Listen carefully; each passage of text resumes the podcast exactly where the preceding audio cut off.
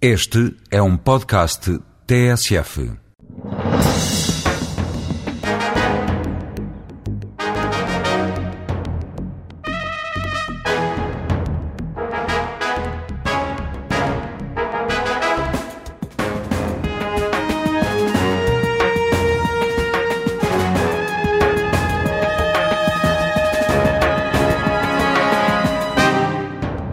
Dia, Sr. Ministro Rui Pereira. Agradeço-lhe ter aceito o convite da TSF e do Diário de Notícias para estar hoje connosco no Palavra de Honra. O que vai realmente mudar na ação das forças de segurança quando estiver concluída a reestruturação que agora tem em mãos? Eu creio que é necessário dizer-lhe por que razão é indispensável fazer uma reforma da segurança interna. Nós temos uma lei da segurança interna que foi aprovada em meados da década de 80.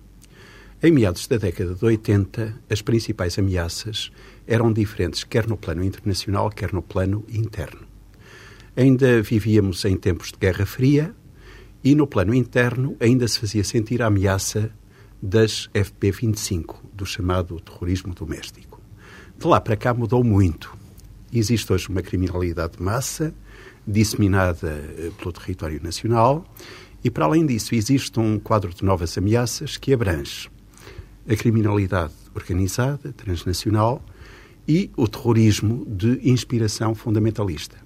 Portanto, diria, em primeiro lugar, é necessário rever a Lei de Segurança Interna, porque as ameaças à segurança interna naturalmente mudaram.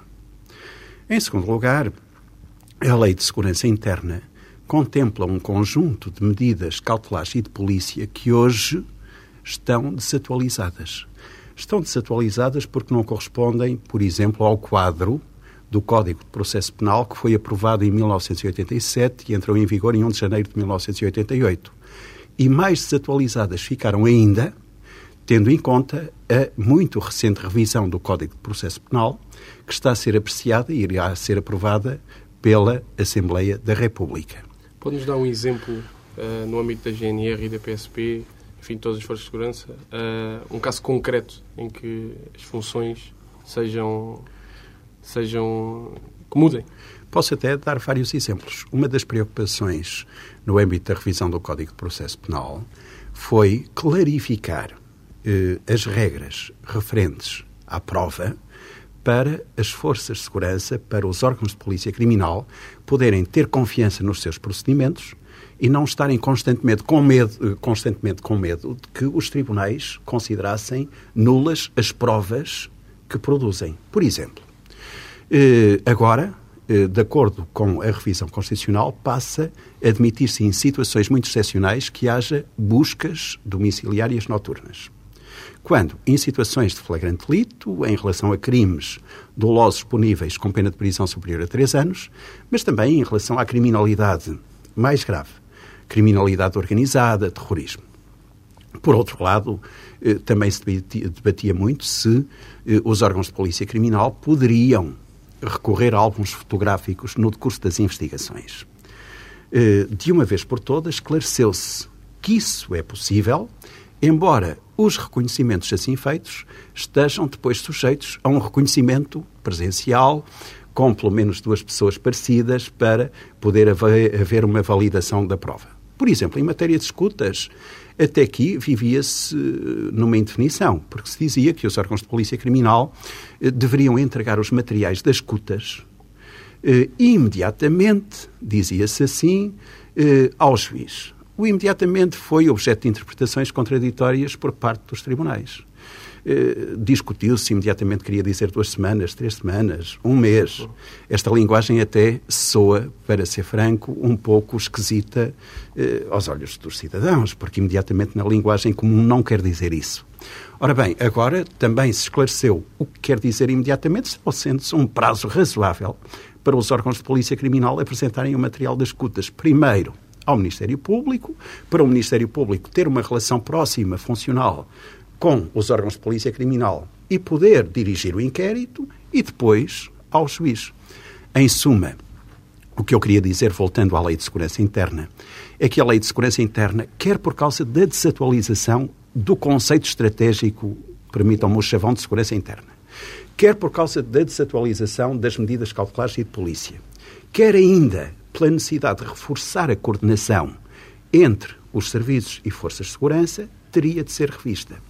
E esse é o grande desafio. Nós, o que já fizemos, naturalmente, foi uma revisão que estava pronta e que está a dar os seus últimos passos no Parlamento das leis orgânicas, da GNR e da PSP, que é igualmente importante, porque as leis orgânicas são um meio de as tornar mais funcionais.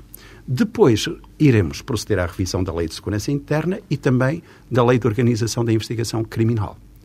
Eh, em conjunção com o próprio Ministério da Justiça também, porque são leis que interessam às duas áreas, nós iremos apresentar eh, em setembro, em finais de setembro, projetos de revisão quer da Lei de Segurança Interna, quer da Lei de Organização da Investigação Criminal. Chamo a atenção para esta, que também é muito importante. A Lei de Organização da Investigação Criminal é uma Lei 2000. É uma Lei 2000 que reconhece a evolução que a criminalidade teve em Portugal nos últimos 30 anos, ou 40 anos mesmo. Portugal era um país, até inícios da década de 70, dependor ainda fortemente rural. Um país com um grau de analfabetismo ainda bastante elevado, na orla dos 30%, com níveis baixos de consumo, um país de emigração e não de imigração, e tudo isso mudou muito.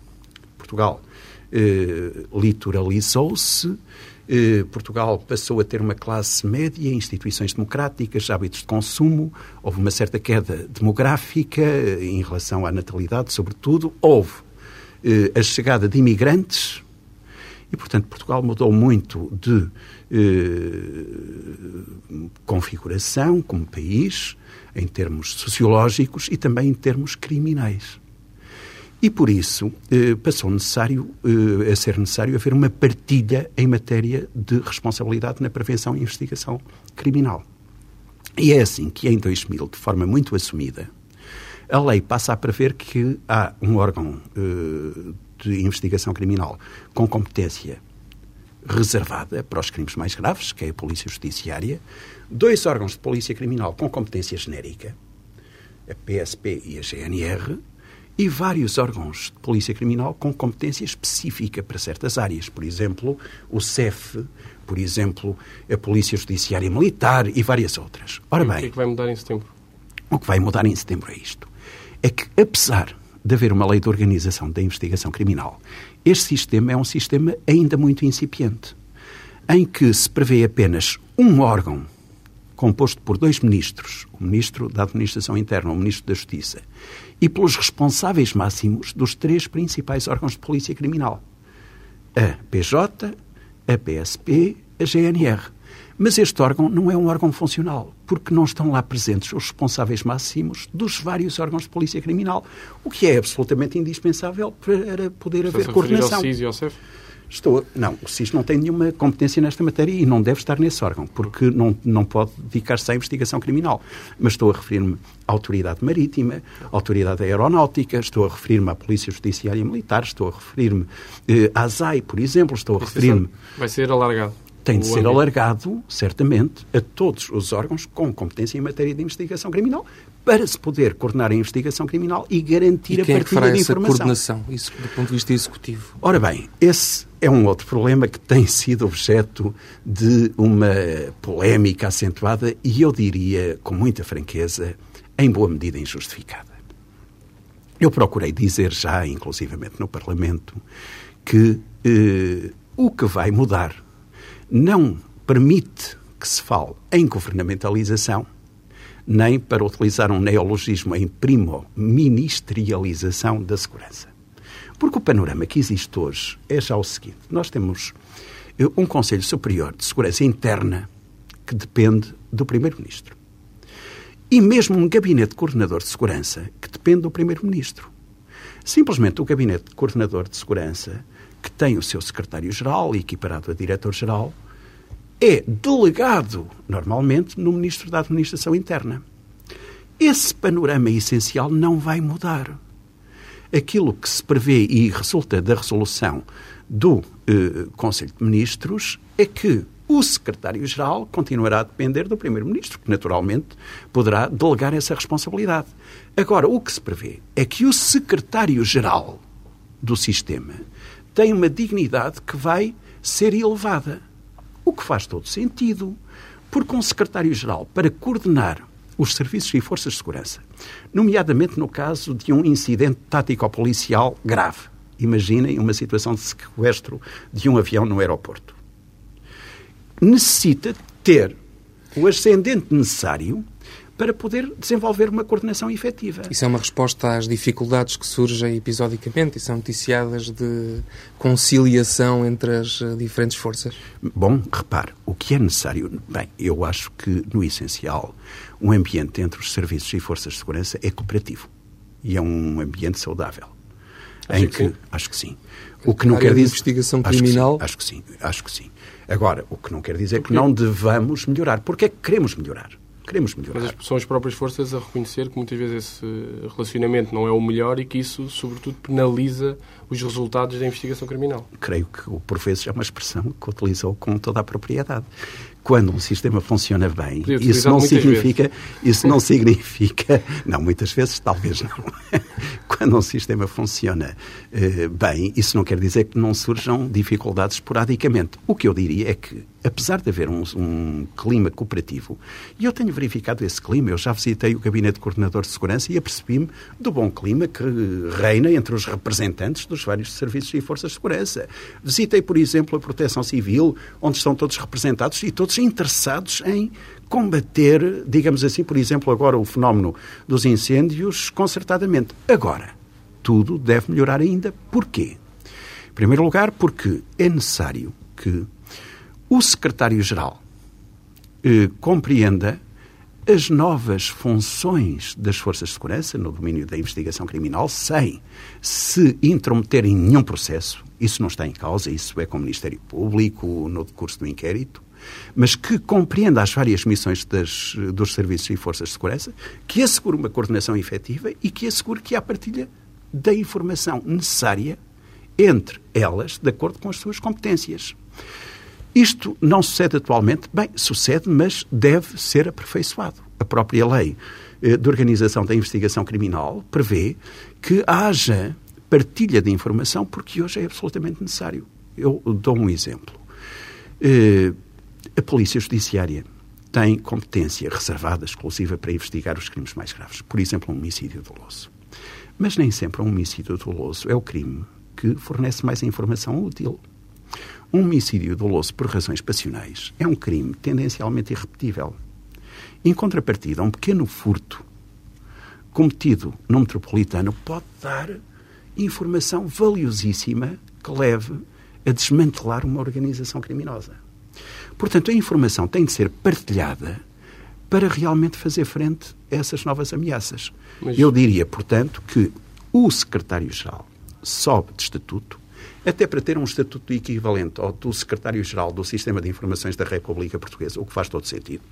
Continua a depender com o seu gabinete do Primeiro-Ministro, mas isso não obsta a que haja delegação de competência, e eu só vejo vantagens nesta reconfiguração da segurança. Porquê? Primeiro, associa a segurança interna à prevenção e investigação criminal, o que é absolutamente indispensável, tendo em conta as competências das polícias.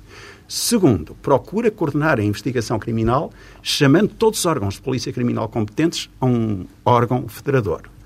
Terceiro, sobe a dignidade funcional do secretário-geral, o que não transforma em superior hierárquico habitual do comandante-geral da GNR, do diretor nacional da PSP, do diretor nacional da PJ, do diretor-geral do CEF, mas o que lhe permite tomar medidas muito efetivas no caso de um incidente tático-policial que exige uma resposta concertada. Porque no tal caso do sequestro do avião, o que é que se passa?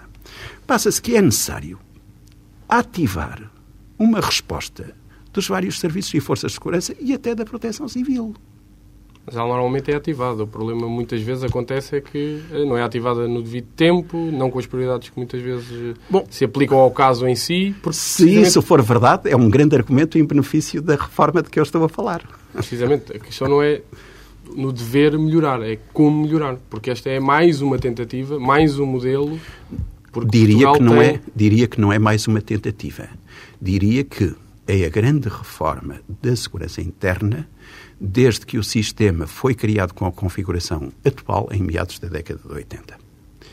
Ou seja, mais de 20 anos depois, esta é a grande reforma do sistema de segurança interna. Pretende-se que esse secretário seja um dinamizador, digamos assim, de comunicação entre as diferentes polícias, assegura, por um lado... Assegura partilha de informação, mas será também um árbitro. assegura uma coordenação efetiva e assegura a mobilização dos meios nos casos em que diversos serviços e forças de segurança devam intervir. Mas será também um árbitro no primeiro imagem, tempo? A imagem de árbitro para essas situações é uma imagem que pode ser utilizada, embora não me ocorresse se não tivesse chamado essa figura à colação. O Governo pretende duplicar o orçamento para as forças de segurança em 2008, dos atuais 38,4 milhões para 78,7. Uh, é nessa reforma que vai ser gasta a grande fatia ou uh, existem outras Bem, o reforço do orçamento uh, dos serviços e forças de segurança destina-se a modernizar os serviços e forças de segurança.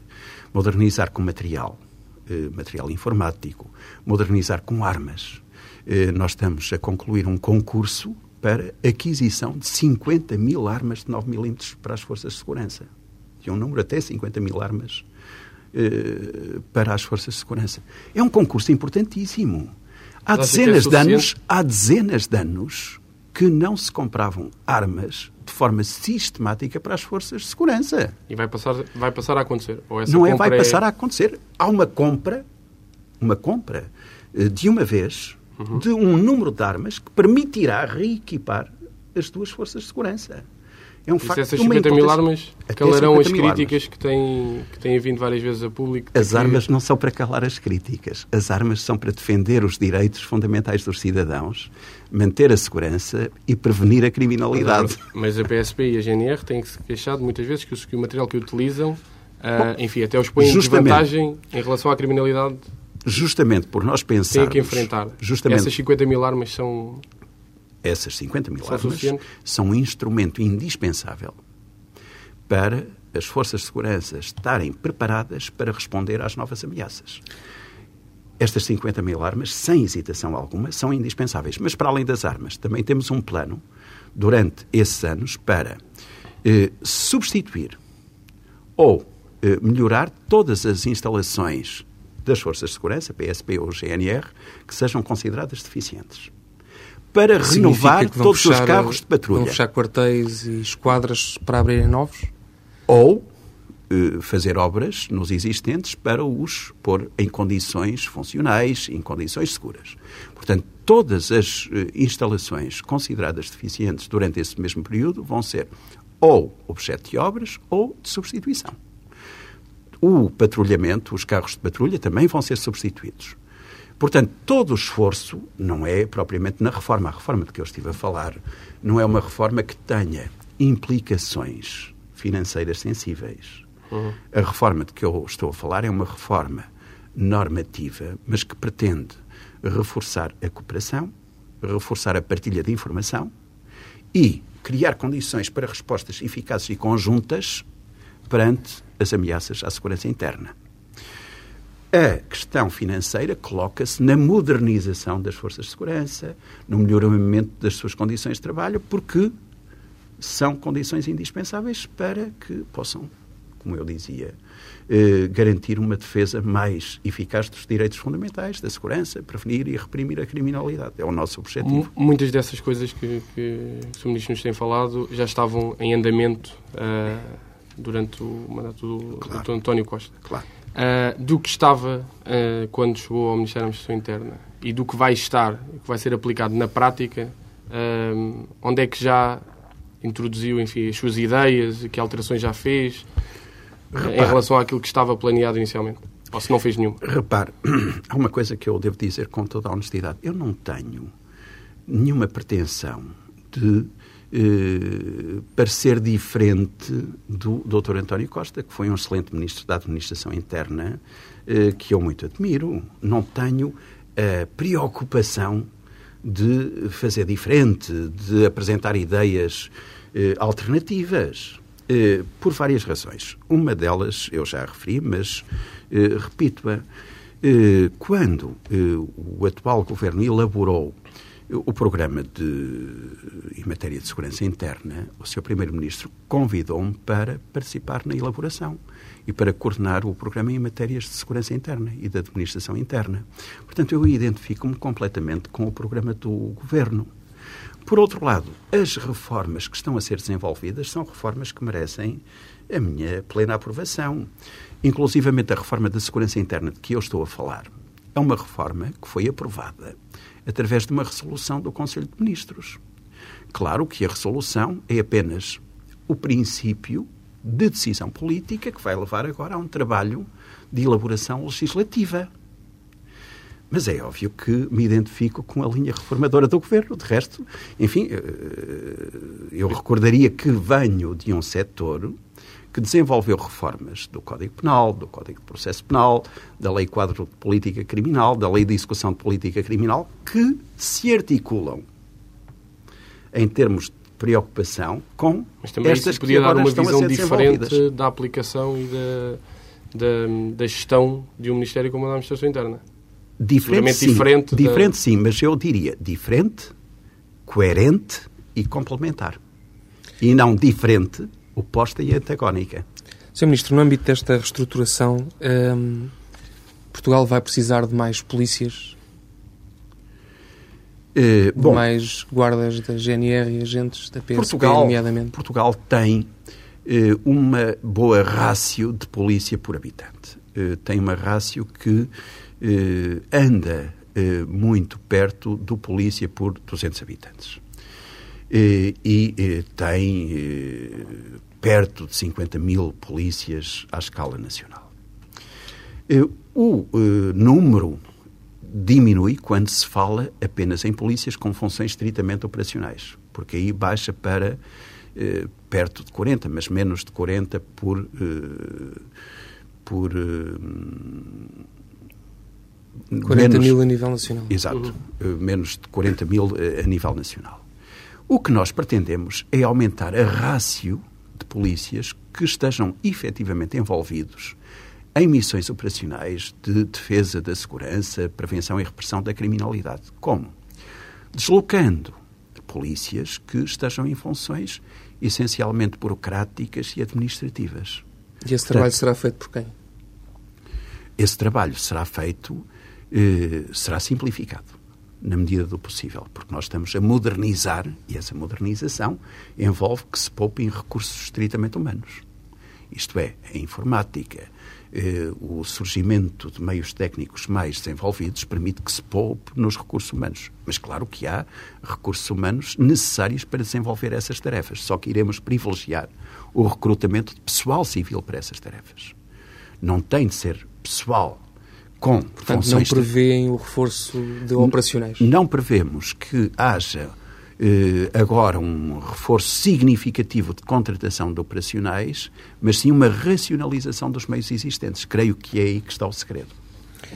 Uh, o novo tipo de missões que se pretende para a GNR com esta reestruturação é efetivamente um novo tipo ou é de alguma forma o desenvolvimento, nomeadamente em ações de manutenção de paz, como já acontece em Timor, como já aconteceu no Iraque? A GNR tenderá, digamos assim, no futuro e fruto desta reestruturação, a ter uma missão mais uh, de representação externa, como têm as Forças Armadas? Não. A GNR continuará com as funções que atualmente desempenha. Não há nenhuma alteração eh, das competências funcionais assim. da GNR. Fechamos. A GNR tem respondido muito bem aos desafios da modernidade. A GNR é uma força de natureza militar, mas que tem funções de força de segurança em tempos de paz. E eh, já foi amplamente anunciado que nós eh, continuaremos a investir nesse modelo dual, em que há uma força de segurança de natureza civil, desde eh, há cerca de 10 anos que a PSP, como sabem, tem uma natureza civil, e a parte da PSP, uma força de segurança com natureza militar. O que significa que em tempos de paz, eh, os militares da GNR têm o estatuto militar, mas desempenham funções eh, próprias de uma força de segurança. Mas pretende haver, pretende que haja um reforço dessa componente, nomeadamente nas missões. Não, a GNR tem, a GNR tem respondido muito satisfatoriamente e tem prestigiado o nome de Portugal nas missões no estrangeiro. Por exemplo, basta eh, apercebermos-nos eh, da boa reputação que a GNR tem em Timor. A PSP também desenvolve missões no estrangeiro, não é só a GNR. Sim, sim. Mas a GNR tem desenvolvido efetivamente missões no estrangeiro. Agora, no nosso país, as funções da GNR e da PSP são essencialmente idênticas. Quais são essas funções? Vejamos. A primeira e a mais relevante função de uma força de segurança é manter a paz pública. A manutenção da paz pública é muito importante porque é a primeira condição da liberdade dos cidadãos, do exercício dos direitos fundamentais. É aquilo que nos permite, no dia a dia, desenvolvermos livremente a nossa personalidade. Assim continuará a ser. Para além disso, as forças de segurança hoje, como eu referi já, têm missões em matéria de investigação criminal. Porque o surgimento da criminalidade de massa e das novas ameaças não permite que seja só uma polícia, por exemplo, a polícia judiciária, a investigar Vai haver crimes. reforço de competências nessa área, nomeadamente para a GNR e para a PSP? Bom, repare, é prematuro, eu agora eh, compreendo o alcance da sua pergunta, mas compreenderá que é prematuro, sendo a Lei de Organização da Investigação Criminal eh, revista em setembro, estar a adiantar-lhe Mas algo esse é o sobre sentido. essa matéria. Não, veremos, eh, veremos de que forma é que se irá clarificar a repartição de competências em matéria de investigação criminal, mas é matéria sobre a qual, muito francamente, não lhe posso dar qualquer resposta de momento, porque é um trabalho que vai ser feito justamente nos próximos meses para rever a lei de organização da investigação criminal. Mas do que já conhece hoje, acha que deve haver muitas mudanças ou poucas mudanças? Na lei de organização da investigação criminal, creio que, sobretudo, deve haver clarificação das competências em matéria de investigação criminal, para não haver duplicações, sobreposições. Creio que deve haver um clima cooperativo e deve haver partilha de informação segundo regras de necessidade e competência. Estes três princípios são os princípios essenciais. Quanto à repartição de competências, teremos de fazer um trabalho analítico, até por uma razão simples, porque, como sabem, também foi revisto o Código Penal. Na revisão do Código Penal foram, por exemplo, alterados e criados eh, novos crimes. Dou um exemplo simples de compreender. A compra e venda de crianças para efeitos Estão de adoção. atribuídos à Polícia Judiciária. É neste agora. Bem, é um crime novo. Uhum. É um crime novo. A compra e venda de crianças para efeitos de adoção não estava prevista. O tráfico de pessoas muda de configuração. Portanto, à luz da alteração do Código Penal, teremos de eh, ver de forma harmónica, congruente, como se reparte a competência em matéria de investigação criminal, compreendendo algumas coisas óbvias. Em primeiro lugar, que a Polícia Judiciária é uma polícia de investigação criminal por excelência. Não é uma força de segurança, é uma polícia de investigação criminal. Mas que as restantes forças de segurança têm de desenvolver investigação criminal porque a criminalidade de massa, o volume da criminalidade nas sociedades modernas, não permite que seja só uma polícia a desenvolver esse esforço. Mas permita que regresse só um bocadinho à, à GNR. Em relação à GNR, há uma coisa que eu gostaria de dizer, porque é justa. A GNR tem sabido responder de forma muito proficiente aos desafios que a sociedade portuguesa coloca. Eh, Quando fui secretário de Estado em 2000, 2001, recordo-me de que a GNR teve uma iniciativa eh, que eu achei muitíssimo louvável e que apoiei como pude, que foi a de criar o CEPNA, o Serviço de Proteção do Ambiente. O que prova bem eh, a atenção que a própria GNR dedica eh, a estes problemas. Mais, por exemplo, em termos de eh, proteção de vítimas de maus tratos. Tanto a PSP como a GNR têm desenvolvido um excelente trabalho. Adaptaram-se ao. Em matéria de fogos florestais, tem desenvolvido, e tive a oportunidade de o compreender na proteção civil, um esforço de colaboração com a Autoridade Nacional de Proteção Civil e com os bombeiros, que foi responsável, nomeadamente no ano passado, por uma diminuição significativa da área ardida. Portanto, eu diria que, como forças de segurança, tem funcionado de forma muito eficaz e eficiente e tem ajudado a prevenir e a conter esses fenómenos mais preocupantes.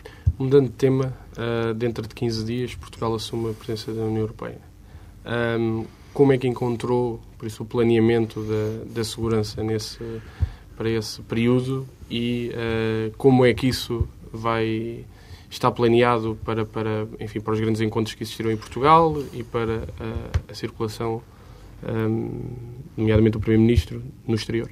Olha, eu acabei de participar eh, no primeiro Conselho de Ministros eh, de Justiça e de, dos Assuntos Internos eh, no Luxemburgo e verifiquei com muita honra que Portugal está muito prestigiado neste domínio.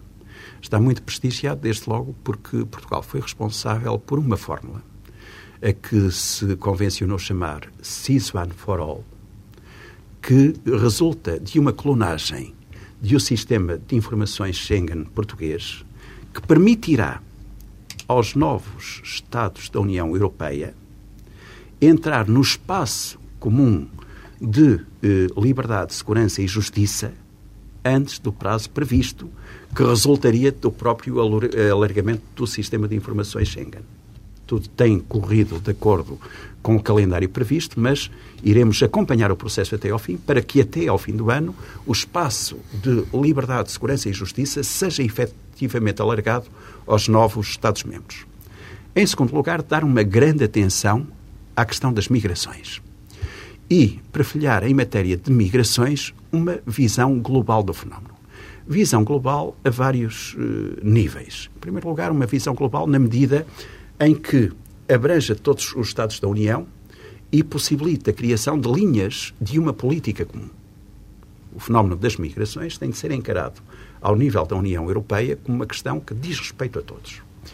Em segundo lugar, uma política global que encare o fenómeno das migrações como um fenómeno que tem em conta todas as fronteiras. Isto é, tem em conta quer as migrações do Sul, quer as migrações do Leste. Em terceiro lugar, como um fenómeno que abrange tanto a imigração legal, que deve ser eh, desenvolvida, favorecendo-se fenómenos como a imigração circular, como o desenvolvimento dos países de origem, quer a imigração ilegal, que deve ser combatida. Sobretudo em relação àquelas pessoas singulares ou coletivas que exploram o trabalho eh, imigrante em situações que não andam muito longe das de escravidão. Recordo, aliás, neste contexto, que Portugal eh, também tomou medidas na revisão do Código Penal muito efetivas, eh, reforçando a punição do tráfico de pessoas e criando também nesta matéria um novo crime, que é o do aproveitamento das pessoas traficadas, quer ao nível sexual, quer ao nível de trabalho. Por outro lado, ainda em sede de fenómeno eh, global de migrações, creio que para darmos passos concretos, palpáveis, devemos eh, privilegiar os acordos com países africanos, com outros países, para regular a imigração. Esses são os aspectos políticos. Eu referia-me concretamente à questão da preparação de Portugal para receber, enfim, um fluxo de, de, de pessoas é? sim, que sim, sim. Ah, representam certo. um... Deixe, mas deixe-me só terminar em poucas palavras eh, só a enunciação de prioridades. Uhum. Por exemplo, não nos esqueceremos da prevenção do terrorismo. Nessa matéria continuaremos a desenvolver uma medida tendente a garantir a segurança dos explosivos e eh, medidas no domínio da biopreparação contra atentados terroristas.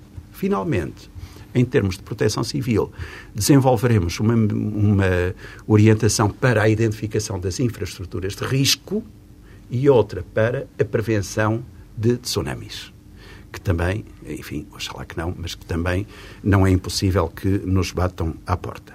Quanto a esta outra questão da segurança do evento, eu creio que Portugal felizmente teve algumas experiências de vulto nos últimos anos e provou estar preparado para eh, assumir responsabilidades.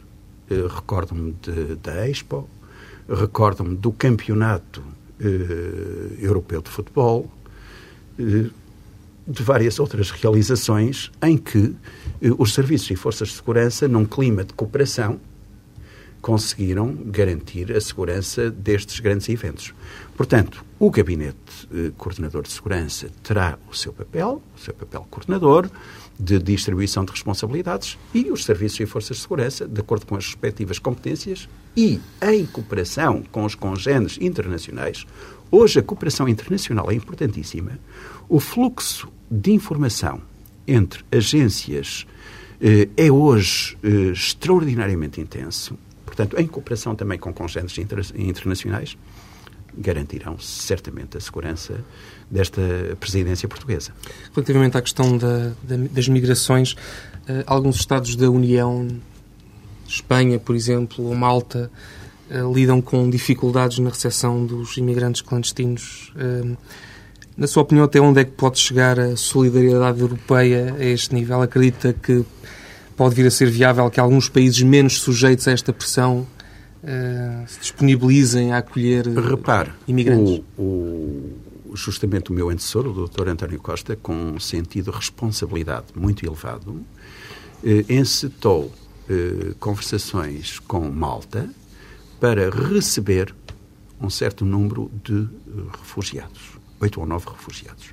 Creio que é uma medida que prestigia Portugal e que prova que nós estamos dispostos a encarar o fenómeno dos refugiados como um fenómeno em que as uh, responsabilidades têm de ser assumidas pelos diversos Estados. Tentará dinamizar. Tentaremos dinamizar essa partilha e essa assunção de responsabilidades. Mas em relação a Malta, é bom que se diga o seguinte: na realidade, eh, Malta eh, foi criticada pelos média em relação a certos eh, fenómenos que envolveram navios no Mediterrâneo com refugiados.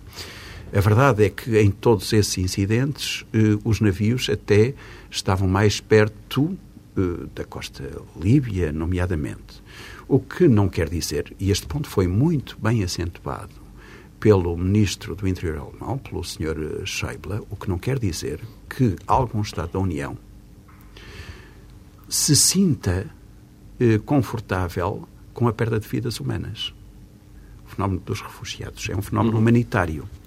E, portanto, se amanhã virmos um refugiado em perigo para a vida, não podemos dizer vamos deixá-lo morrer porque a responsabilidade é de outro qualquer. A Europa tem uma tradição humanista que não pode hipotecar. Eh, mas para poder realmente eh, exercitar essa sua vocação humanista, é necessário, em primeiro lugar, que eh, realmente dê atenção às suas fronteiras. A agência Frontex, que tem sido reforçada, nomeadamente através de agências eh, móveis, é de extraordinária importância. Nós também daremos importância ao reforço desta agência Frontex. Em segundo lugar, que haja responsabilidades que sejam partilhadas para poder responder ao fenómeno dos refugiados. Voltando à questão da segurança do evento, uh, é um evento, pela sua tipologia, vai exigir seguramente um, uma forte exigência dos, um, do corpo de segurança pessoal. Acha que Portugal tem meios suficientes, visto que normalmente não, não, não tem nem nenhum dos outros eventos anteriores, exigiu provavelmente tantos meios como este. Portugal está preparado nesse, nesse aspecto particular para, para fazer face a todas as, as exigências? Bom, os eh, corpos especiais das nossas forças de segurança têm uma preparação muitíssimo Não, não fala em preparação, fala em quantidade, em quantidade. Tem bons meios. E mesmo em quantidade, enfim, eu creio que eh, estamos em condições de responder eh, às necessidades de segurança. Não vai ser tomada nenhuma medida, nenhuma Bom, uma adaptação interna para fazer não face vamos a levar carros blindados à Espanha? Creio que não será necessário alugar carros blindados à Espanha. Mas, em todo o caso, eh, o Gabinete Coordenador de Segurança, no plano técnico, fará um levantamento, e está a fazer um levantamento de todas as necessidades, e no plano político o Governo não deixará de lhes dar resposta. O tempo não chega para tudo. Eu gostava de colocar aqui ainda uma questão que tem a ver com, com a época dos fogos florestais. Um, Por um lado, temos ouvido dizer que este ano se preparou e, planifica e planificou a época dos fogos como nunca, mas aéreos reforçados, brigadas de intervenção rápida, os recém-apresentados canarinhos e mais. Por outro lado, vamos ouvindo dizer que este verão vai ser muito quente e muito seco. Um, não há bolas de cristal e o futuro não se conhece, mas eu gostava de conhecer a sua opinião. Vamos ver. Uh, está firmemente convencido de que vamos chegar ao, ao, fim do verão de 2007 sem uma memória magoada como ficámos em 2003 e em 2004, por exemplo? Vamos ver. Uh, em primeiro lugar, não leva mal que eu desminta. Não há época de incêndios. não posso, não posso aceitar a expressão época de incêndios ou época de fogos florestais. Eh, porque, enfim, é uma expressão pessimista, fatalista, que induz a ideia de que não há reação possível contra este fenómeno. Mas, eh, indo diretamente ao que me pergunta, eh, eu diria o seguinte: o ano passado foi, na minha opinião, muito instrutivo a vários níveis. No ano passado houve um número muitíssimo elevado de ignições. Mas houve uma relação muito positiva entre ignições e incêndios. Quer dizer, no ano passado, o esforço de ataque rápido aos incêndios foi muito bem sucedido. Houve inúmeras ignições que não se transformaram em incêndios. E daí que o, a área ardida tenha sido consideravelmente menor. Claro que não há milagres e nada acontece por acaso. Eu diria que, eh, sobretudo no ano passado, se começou a caminhar numa direção muito correta a vários níveis. Em primeiro lugar, eh, na programação. Não se pode andar cada ano a alugar à pressa meios aéreos. E realmente fez-se uma programação plurianual de meios aéreos. Mas este ano aconteceu a mesma coisa? Não, não, não aconteceu, não. Aí é que está, não aconteceu. Este ano, à partida, tínhamos garantidos mais de 40 meios aéreos. À partida, antes, tínhamos garantidos mais de 40 meios aéreos. Do que estamos a tratar é de reforçar esses 40 meios e temos garantido que teremos ao todo 52 meios aéreos. Muito mais do que os 48 que eram considerados necessários num estudo que foi também atempadamente levado a cabo por uma entidade independente. Mas porquê que esse concurso não foi feito desse esse acrescento de meios? Porquê que não foi feito mais cedo? Foi uma das primeiras medidas não, que... Não, porque, porque, repare, por exemplo, os meios que nós estamos a tentar adquirir, o, por exemplo, os helicópteros médios Kamov russos, são helicópteros que têm de ser adaptados. Não se trata de ir comprar trata-se de uma construtora adaptar através de vários procedimentos que são relativamente demorados. Sim, mas houve um. Assim como os aviões. O que eu quero dizer é que há meios que estavam alocados através de procedimentos plurianuais uhum. e há outros meios que até tiveram de ser adaptados para este efeito, o que não se faz de um momento para o outro. Os procedimentos em relação a helicópteros e aviões são extraordinariamente complicados. Estamos a adaptação a para o combate e o concurso que foi feito por adjudicação direta? Não, não. Compra, pois estamos a falar da compra dos helicópteros Kamov. Por exemplo, em relação aos helicópteros Kamov, porque é que houve uh, um atraso? Em relação aos helicópteros Kamov, houve um atraso porque na uh, fabricação dos motores que uh, ocorreu na Ucrânia, houve um atraso. Quer dizer, trata-se de material sofisticado em que a própria produção é matéria que está sujeita, às vezes, a surpresas. Mas o que queria dizer no essencial, e regressando ao ponto de partida, é quando cheguei e, eh, em termos de contratos plurianuais, estavam garantidos já mais de 40 meios aéreos. E está garantido que durante o ano, na fase mais complicada, estarão ao serviço 52 meios aéreos. E em quantidade e qualidade são aqueles que Quantidade e qualidade. Quantidade. a qualidade é sempre discutida depois pois, quantidade na e prática. Qualidade. Quando... Veremos. Agora também estamos a esforçar-nos por eh, conseguir dois aviões com uma enorme capacidade. São dois aviões eh, russos, Beriev. O concurso já os apurou. Não, não estou a dizer nada de invulgar. Mas esses dois aviões têm capacidade, cada um, para 10 mil litros pode dar um bom contributo no combate aos incêndios e espero que isso venha a suceder. Ou melhor, até espero que não venha a suceder e que não haja incêndios. Mas, portanto, os meios aéreos são, em número suficiente, excedem o número indicado num estudo científico. Eh, em termos humanos, eh, realmente a ideia dos canarinhos de brigadas altamente especializadas está também a ser eh, levada à prática. Eu tive o gosto de assistir à apresentação da primeira companhia, de 120 homens, a que se juntará uma segunda companhia no ano que vem de mais 120. Isto é essencial para o combate rápido aos incêndios.